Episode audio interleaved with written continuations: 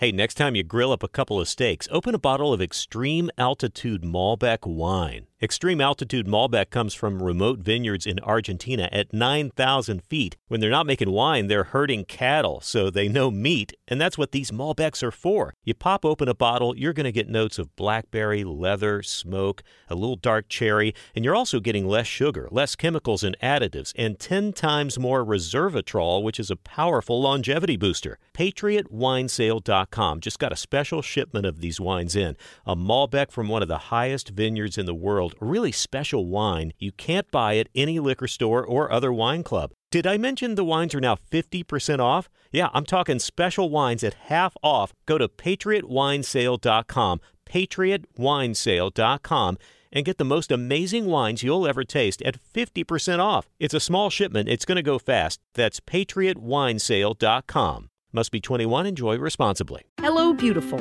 I'm Amy Errett, founder of Madison Reed, a hair color company I named after my daughter. Experience gorgeous, lasting, high quality hair color made with ingredients you could feel good about, with consistent results every time. It's easy to find your perfect shade. Book a complimentary video hair color consultation with a licensed colorist on madison reed.com and get 10% off plus free shipping on your first color kit. Use code RADIO10. That's code RADIO10.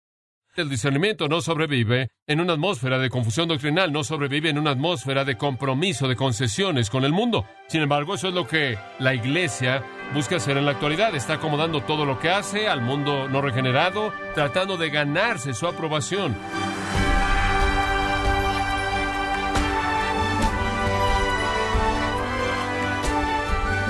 Le saluda su anfitrión Miguel Contreras, dándole la bienvenida a esta edición de Gracia a vosotros con el pastor John MacArthur. Los padres cuidan a sus hijos de que no se metan cosas nocivas en la boca. De la misma manera, los cristianos maduros cuidan a la iglesia de no comer doctrina mortal. ¿Cómo pueden los líderes cristianos proteger a otros si ellos carecen de discernimiento espiritual?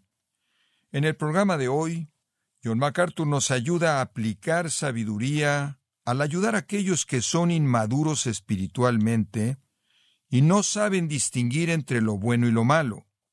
Estamos en la serie Discernimiento, Supervivencia Espiritual para una Iglesia en Crisis, aquí en Gracia a Vosotros. La iglesia ha adoptado la idea, la mentira, de que para alcanzar al mundo debemos ser populares con el mundo. Debemos ser amables e inofensivos y aceptar a la gente y acomodarnos. Necesitamos hacer que la gente pecaminosa se sienta cómoda. Necesitamos hacer que la iglesia sea cálida y abrace a todos.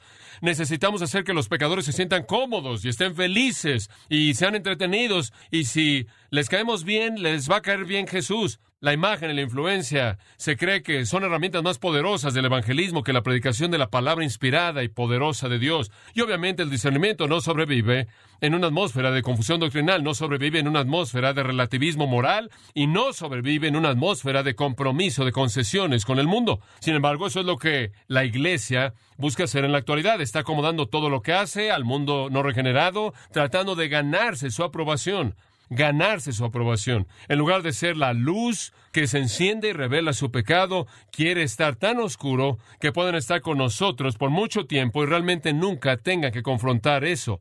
Simplemente pueden disfrutar lo amables que somos. Ahora quiero ser amoroso y quiero mostrar gracia y quiero ver que los pecadores se arrepienten, pero sé que la única manera en la que eso va a llegar a suceder es cuando su pecado es confrontado y enfrenten la realidad de su condenación eterna. En Primera Corintios le señalé esto y simplemente se lo recuerdo en el capítulo 4. El apóstol Pablo tiene una filosofía de ministerio bastante diferente.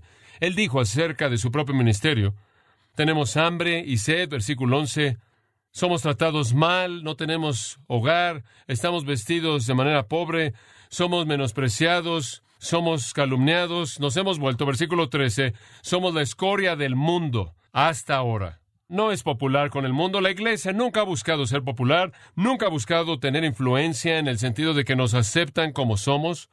Nunca ha pensado que la imagen era el asunto vital, que nuestra erudición académica era lo que los iba a ganar, o la cualidad de entretenimiento de nuestros servicios, o nuestro tipo de tolerancia que no amenaza a nadie y abraza a todos, pero ese es el espíritu en la actualidad, la teología débil y una falta de disposición de ser absoluto en términos de doctrina y una preocupación con nuestra estrategia para hacer una mercadotecnia del Evangelio, para que el mundo lo adopte a través de la imagen, la influencia y el prestigio, ha matado al discernimiento. Ahora permítame llevarlo a un cuarto. No interpretar apropiadamente las escrituras. No interpretar apropiadamente las escrituras. Usted me conoce lo suficientemente bien como para saber que esto está cerca de mi corazón. Y de hecho lo está. Cuando estuve en la universidad tuve un gran deseo de querer aprender cómo interpretar las escrituras. Y sabía que había un camino para llegar ahí. Entonces mi primer año en la universidad me inscribí para tomar cinco créditos de griego en el primer semestre y cinco créditos de griego el segundo semestre y tomé 10 créditos. Mi segundo año tomé 3 cada semestre. Mi tercer año tomé 3 cada semestre. Mi cuarto año tomé 2 cada semestre. Me gradué con todo ese trasfondo de griego porque yo sabía, yo creía que si iba a interpretar primordialmente mi trabajo iba a ser en el Nuevo Testamento e iba a interpretar el Nuevo Testamento y necesitaba saber cómo interpretarlo a partir de su lenguaje original. Me fui al seminario y tomé tres años más de griego y tomé algunos años de hebreo y estudié teología y me esforcé por disciplinarme a mí mismo para entender la doctrina y la historia de la iglesia y la historia de trasfondo y la cultura y la filosofía y todas las cosas que pude aprender para poder enriquecer mi comprensión del contexto y entendimiento de las escrituras. Y me he esforzado a lo largo de los años para tratar de aplicar las cosas que aprendí para usar bien la palabra de verdad. El poder interpretar las escrituras es crucial, especialmente para alguien en mi posición, porque Santiago 3.1 dice, no os hagáis maestros muchos de vosotros, porque recibiréis mayor condenación. El que se apura por enseñar más vale que se dé cuenta de que cuando usted adopta el perfil de maestro, usted enfrenta potencialmente una mayor condenación, porque ahora es responsable no solo por lo que usted cree y afirma, sino por lo que usted ha hecho que todo mundo crea y afirme que lo ha escuchado y ha creído en lo que usted ha dicho. Hay una ciencia muy exacta en la interpretación bíblica, una ciencia muy exacta. Algunos de nuestros hombres me estaban contando recientemente que estaban hablando con un predicador famoso en Estados Unidos y uno de ellos le preguntó, ¿de qué vas a predicar este domingo? Probablemente fue a la mitad de la semana y él dijo, no sé todavía, soy un hombre de especial de sábado por la noche. Usted no puede interpretar la palabra de Dios así, no es algo místico, pero lo que usted tiene en la actualidad en las iglesias es que hay muchos predicadores que no buscan la disciplina en la ciencia de la interpretación de las escrituras. Y como resultado de eso, lo que hacen es que de manera ligera y superficial predican de manera relativa, buscando las relaciones en una especie de psicología cristiana, cuentan muchas historias o anécdotas o lo que sea, y como resultado nunca realmente están interpretando la palabra de Dios, y después puede añadir a eso la realidad de que hay una especie de nueva elevación de toda persona al nivel de un experto en las escrituras. De alguna manera entonces hemos llevado a toda persona al mismo nivel y toda persona tiene un derecho igual de escribir libros acerca de la Biblia, interpretar las escrituras sin importar quiénes son o lo mal preparados que estén para hacerlo. Y después puede usted añadir otro problema que básicamente dice que usted simplemente lee la Biblia y de alguna manera Jesús le va a decir lo que significa. De alguna manera simplemente emana a partir de usted desde adentro de manera mística, lo cual elimina la necesidad de interpretación en absoluta. Por cierto, virtualmente toda secta y enseñanza falsa que jamás surgió comenzó a partir de la premisa de que Jesús les dio alguna revelación nueva. Esto es algo muy aterrador. ¿Por qué ha influenciado a tanta gente? Y usted oye a personas todo el tiempo, y usted oye la radio, o ve los programas cristianos en la televisión, que vienen y hacen este tipo de interpretaciones y hablan de cómo Jesús les dijo esto y Dios les dijo aquello, y no hay necesidad de interpretar la Biblia con eso porque simplemente viene desde adentro de ti. ¿Entiende por qué la gente no puede discernir? porque no tiene un estándar para el discernimiento. ¿Entiende por qué la gente puede sentarse en esos programas de televisión y simplemente continúan promoviendo cosas incoherentes, ridículas, y nunca nadie dice, un momentito, eso está mal, no es verdad, no está en la Biblia, no puede ser defendido. Nunca nadie dice eso porque la experiencia es lo que lo valida. Los reformadores pelearon contra el error con la interpretación apropiada de las escrituras, y la palabra debe ser interpretada de manera apropiada, y entonces vamos a entender la verdad necesaria, precisa para la vida santa, si es entendida de manera correcta. Observe 2 Timoteo capítulo 2 por un momento. Y quiero llevarlo de regreso a un pasaje conocido y ayudarle, espero, en su entendimiento, a que entienda mejor esto. En 2 Timoteo 2.15, Pablo dice, procura con diligencia presentarte a Dios aprobado como obrero que no tiene que avergonzarse, que usa bien la palabra de verdad. Esto es muy directo. Procura con diligencia ha sido traducido presentarte a Dios aprobado como obrero que no tiene que avergonzarse, que usa bien la palabra de verdad. La implicación del versículo es que si usted no usa la palabra de verdad con precisión, usted debe avergonzarse, debe avergonzarse. Y si usted no quiere avergonzarse y quiere usar bien la palabra de verdad, usted estudia de manera diligente, buscando la aprobación de Dios como un obrero, un obrero apto, capaz, que usa bien, que traza derecho a las escrituras. Y esto nos da, por cierto, un entendimiento rico en la precisión que se demanda en la interpretación bíblica. Ahora recuerda esto, la gente no cree en falsa doctrina por diseño. Digo, no están diciendo, quiero encontrar una doctrina falsa, quiero encontrar una mentira, estoy buscando un engaño aquí. No, no es por diseño, por motivación que erran de manera tan terrible. Es por pereza, ineptitud, falta de cuidado, insensatez en el manejo de las escrituras. Siga esto en el versículo 17 y conozca a dos personas. Aquí abre una ilustración de esto, y y Fileto.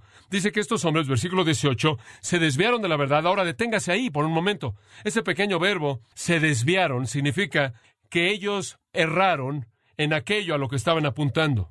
Y la idea aquí es que estaban apuntando a la verdad, simplemente no llegaron ahí. La gente no termina con el error porque están buscando el error. La gente termina con el error porque en el proceso de buscar la verdad no saben cómo encontrarlo, o no hacen el esfuerzo, o no se apropian de los elementos necesarios. Ellos erraron en aquello en lo que estaban apuntando.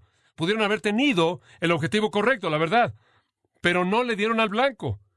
Erraron y terminaron con algo ridículo. Terminaron diciendo que la resurrección ya se había llevado a cabo.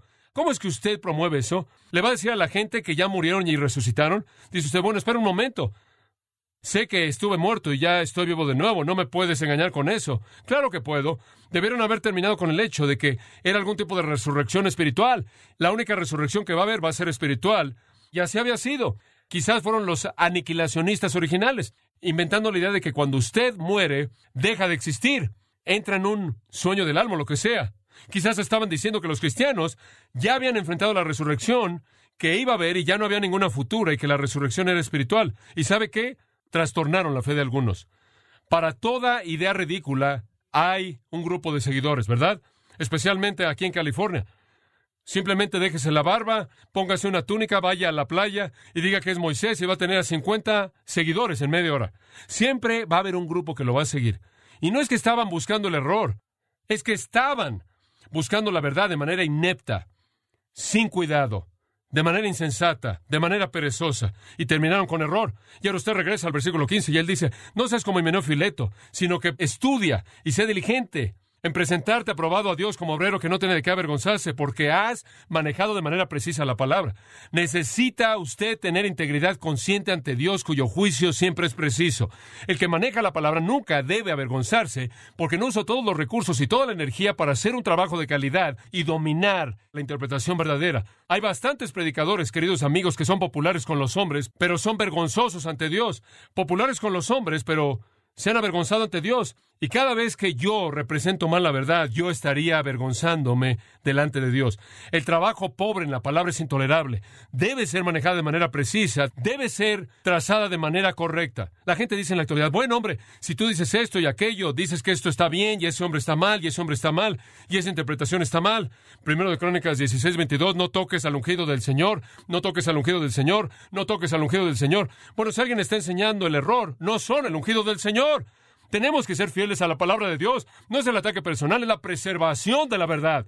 Sea que no estén interpretando las escrituras de manera precisa, que estén preocupados con la imagen mundana, que no sean antitéticos, sea una falta de claridad y convicción de la doctrina, cualquiera de estas cosas literalmente va a matar el discernimiento. ¿Cómo podemos discernir si la doctrina no es importante? ¿Cómo podemos discernir si no estamos dispuestos a decir esto es lo correcto y eso está mal? Y deshacernos de la relatividad? ¿Cómo podemos discernir si estamos tratando de hacer concesiones y hacer que el mundo se sienta cómodo? ¿Cómo podemos discernir si ni siquiera sabemos cómo interpretar de manera correcta las escrituras? Dos más para cerrar, de manera muy breve. No disciplinar en la iglesia, no disciplinar en la iglesia. Amados, hay un asunto muy importante y quiero simplemente mencionarlo de manera breve, pero escuche con atención lo que voy a decir. Un punto exacto que mencionar. Disciplina de la iglesia. ¿Qué es? Confrontar el pecado en las vidas individuales. Si tu hermano está en pecado, ve con él, ve con él, confróntalo. Trata de levantarlo, trata de edificarlo, fortalecerlo, trata de que se arrepienta. Jesús dijo, si alguien está en pecado, acércate a él. Si no se arrepiente, toma dos contigo. Si no se arrepienten, dile a la iglesia entera. Y si todavía no se arrepiente después de eso, sácalo.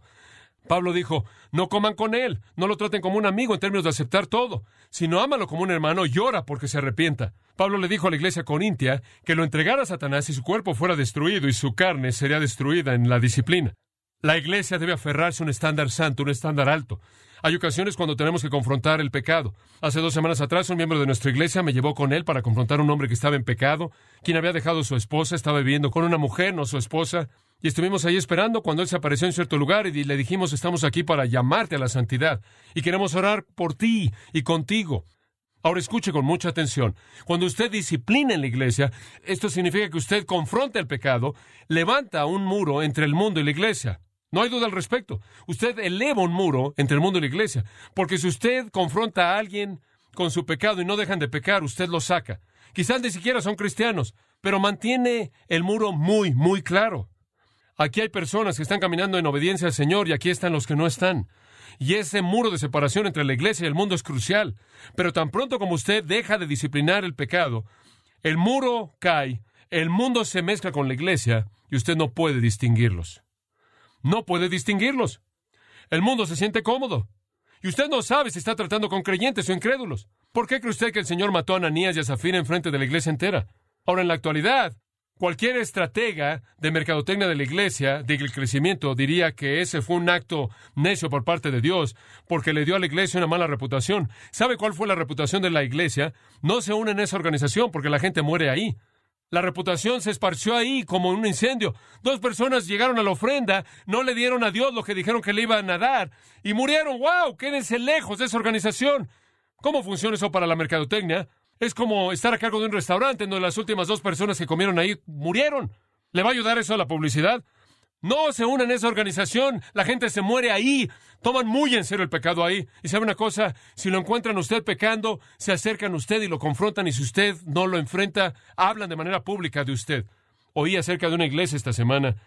Tenía una regla de dos años y una de sus personas dijeron que venía la gente a su iglesia que estaba viviendo una situación pecaminosa, estaban hablando de un homosexual, no querían decir nada acerca de esto por lo menos en dos años, hasta que la persona se sintiera muy cómoda y aceptada, y después entonces iban a enfrentar el pecado. ¿Sabe lo que eso me dice? Si un homosexual puede sentarse en una iglesia de manera cómoda y aceptada por dos años, esa iglesia no ha dicho lo que debe estar diciendo. Usted tolera el pecado en la iglesia y usted tiene que tolerar el pecado en general y ahora usted ha destruido la santidad de la iglesia y ahora la iglesia no puede discernir. ¿En dónde es que usted va a trazar la línea? Usted ya ha dicho que no va a trazar líneas. Quiere que todo el mundo se sienta cómodo. Usted quiere tolerar las concesiones hasta el punto en donde el discernimiento y la discriminación no son toleradas. Observe 1 Pedro 4. 1 Pedro 4, 17. Esto es tan simple como puede ser en términos de un entendimiento. Porque es tiempo de que el juicio comience con la casa de Dios. Esa es la manera en la que Pedro dice, miren, comiencen a dividir, comiencen a separar, comiencen a confrontar, comiencen a evaluar, comiencen a hacer juicios de la vida de la gente en la iglesia. No pueden acomodar a cristianos que pecan y ciertamente, si estamos enfrentando el pecado de manera fuerte en nuestra iglesia, porque Dios nos dice que lo hagamos, estamos reflejando el deseo de Dios por la santidad. Y él dice, si comienza con nosotros primero, ¿cuál será el resultado de aquellos que no obedecen el Evangelio de Dios?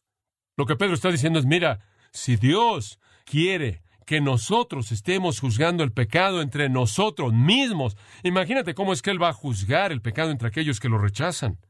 No podemos rebajar el estándar. No podemos acumular a cristianos que pequen o no cristianos que pecan. Tenemos que purgar y disciplinar y limpiar y purificar. Y si Dios hace eso en su propia iglesia como una prioridad, entonces, ¿qué va a hacer con los incrédulos? Entonces, si predicamos juicio y disciplina y pureza a la iglesia, tenemos que predicar juicio, disciplina y salvación a los perdidos. Tenemos que confrontar su pecado. Comienza ese juicio en la iglesia, él dice. Y recuerde, si Dios quiere que su iglesia sea pura, y si Él va a juzgar a la iglesia si no lo es, ¿Qué cree usted que va a hacer con los incrédulos? Y después, versículo 18, afirmación sorprendente tomada de Proverbios. Y si con dificultad el justo se salva, ¿qué será del impío y del pecador? ¿Qué quiere decir con eso? Si nosotros apenas entramos, si nosotros apenas entramos, ¿qué quieres decir con eso? Bueno, nosotros pecamos y el Señor nos disciplina y es bastante difícil ser un cristiano sintiendo la disciplina, la mano de disciplina del Señor. Si es difícil para nosotros entrar porque continuamos tropezando en el pecado y Dios nos tiene que juzgar. ¿Qué va a hacer con los impíos? Debemos estar enviando un mensaje al mundo. ¿Y sabe usted cuál debe ser el mensaje? El mensaje no debe ser somos un lugar agradable, les vamos a caer bien. El mensaje debe ser este es un lugar santo en donde enfrentamos el pecado. Este es el mensaje. No, este es un lugar feliz, este es un lugar santo, este es un lugar santo. No, este es un lugar que le va a gustar a usted. Este es un lugar que a usted no le va a gustar si usted no enfrenta el pecado, si usted no viene al Salvador, si usted no está dispuesto a vivir una vida santa. No, la ausencia de disciplina en la iglesia y la ausencia de un grado elevado de santidad va a matar el discernimiento.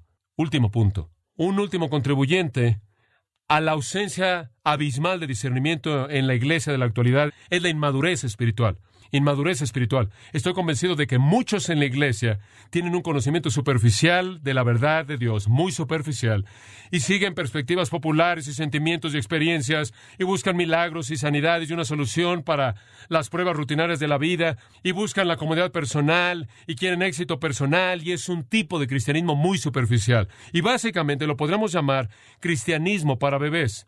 Y creo que esa característica es la que mejor describe a un infante y será la característica de lo que yo llamo egoísmo. ¿No estará usted de acuerdo? Nunca dicen gracias por nada y gritan si usted no les da lo que quieren cuando lo quieren. Son egoístas. Si algo caracteriza a los inmaduros es vivir centrados en sí mismos. Egoísmo. Simplemente ve a la iglesia en la actualidad. Está totalmente preocupada consigo mismo. Quiere que se resuelvan sus propios problemas y quiere que se eleve su propia comodidad. Y no está perdida, como dice el escritor del himno, en el asombro, el amor y la alabanza y el enfoque en el Señor. La iglesia es egoísta y el egoísmo es una evidencia de inmadurez. La iglesia es como un bebé centrado en sí mismo, viendo al mundo entero con la necesidad de detenerse, mientras que sus necesidades son satisfechas y sus deseos son cumplidos. No hay discernimiento en la inmadurez. Regresa a Efesios 4. Y le voy a mostrar aquí un versículo familiar que usted ya conoce, pero presenta el punto. Efesios 4:14 dice, ya no debemos ser niños, y aquí está la razón. Los niños son arrojados de aquí para allá por todo viento de doctrina por la estratagema de hombres que buscan engañar. Y ahí está. La inmadurez espiritual hace que la gente sea víctimas. Hace que la gente sea víctimas. No saben lo que está bien, no saben lo que está mal. Son llevados por todos lados. Son engañados fácilmente. ¿Cómo cambia usted eso? Versículo 15.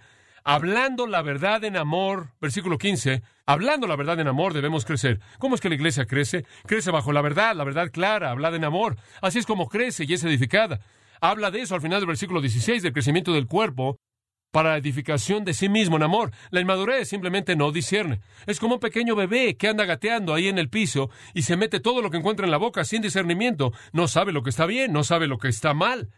Tenemos una inmadurez así. De la mano con esto es una falta de discernimiento. Y eso es un resultado directo de enseñanza superficial, predicación, del tipo de cosas extraños, místicos, ridículos, el tipo de cosas que salen de gente que quizás no están preparados de manera apropiada.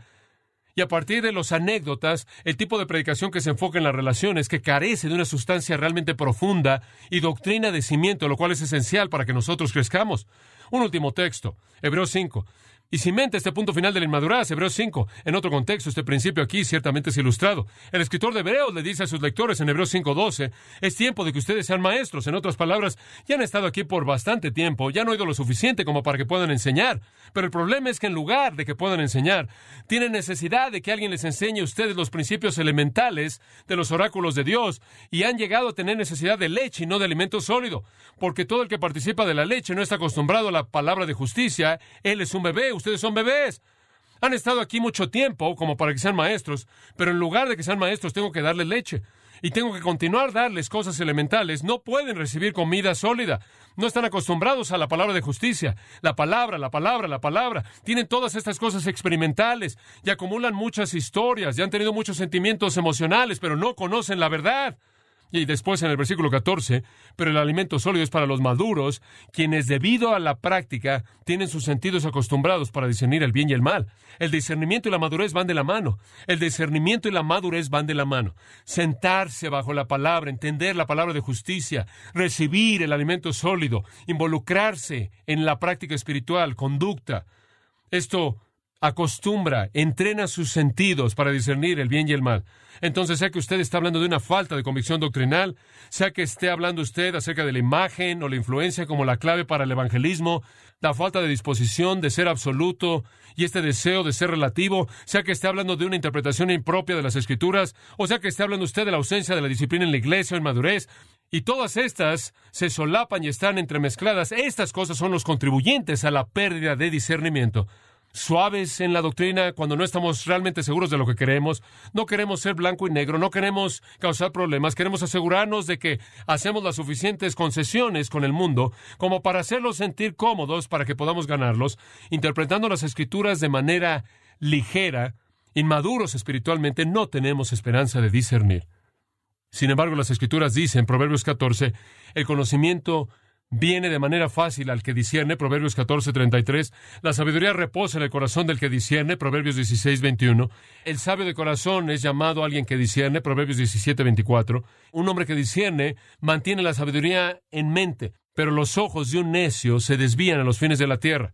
Todos esos salen de la versión internacional. Los que no disciernen simplemente se desvían por todos lados, pero el que discierne está enfocado.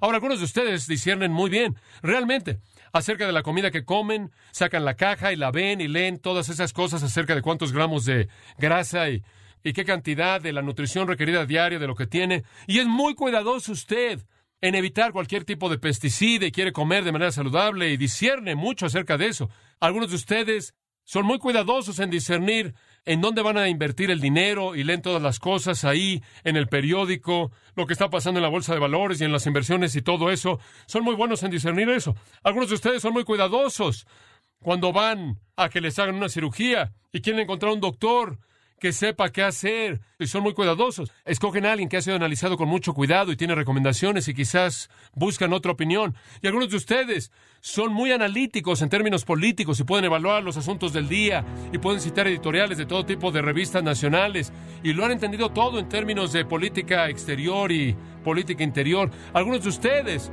también son asombrosos como correbacks. Pueden evaluar cualquier ofensiva, cualquier defensiva, pueden discernir el problema entero de ganar y perder. Algunos de ustedes conocen el promedio de bateo de toda persona y por qué batean de la manera en la que batean y cómo lo hacen. Algunos de ustedes analizan las cosas al extremo, pero nunca llegan a ejercer sus facultades analíticas en el espíritu y en la palabra para discernir lo que está bien y lo que está mal. Qué triste. Y debido a que la iglesia no discierne, está siendo envenenada con un químico mortal que se ve como agua viva. Ahora eso es suficiente para la pregunta número uno. ¿Cómo se convierte usted en una persona que discierne? Eso es para la próxima vez.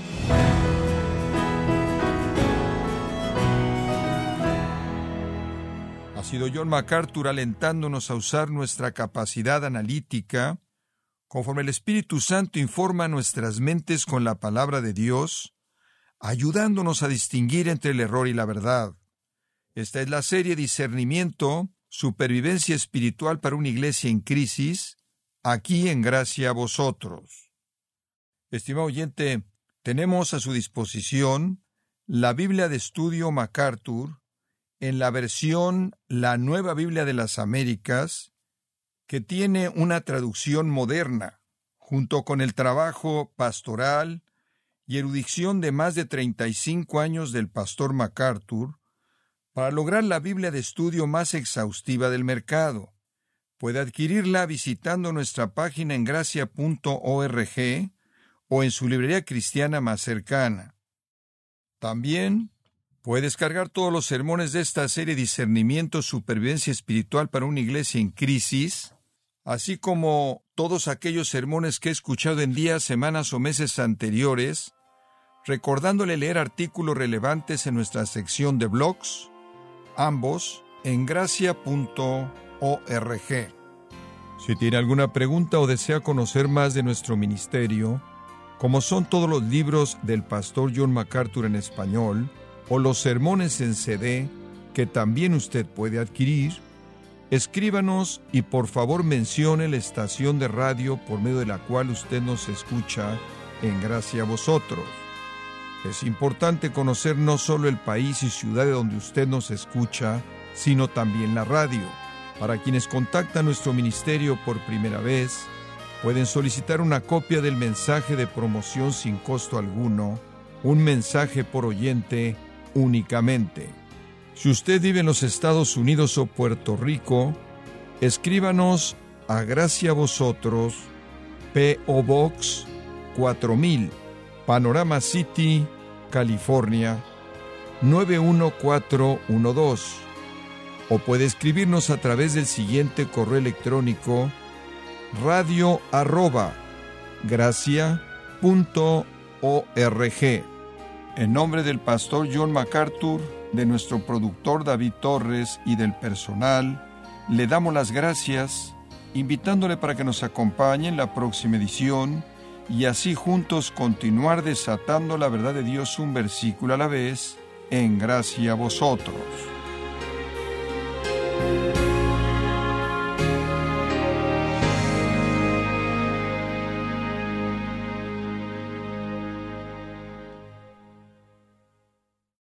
Looking for a brew unique to you? Find it at Kroger. Discover distinctly different chameleon organic ground coffee with flavors like Guatemala and Dark and Handsome. They're so organic, so sustainable, and so good. Visit Kroger today to get yours.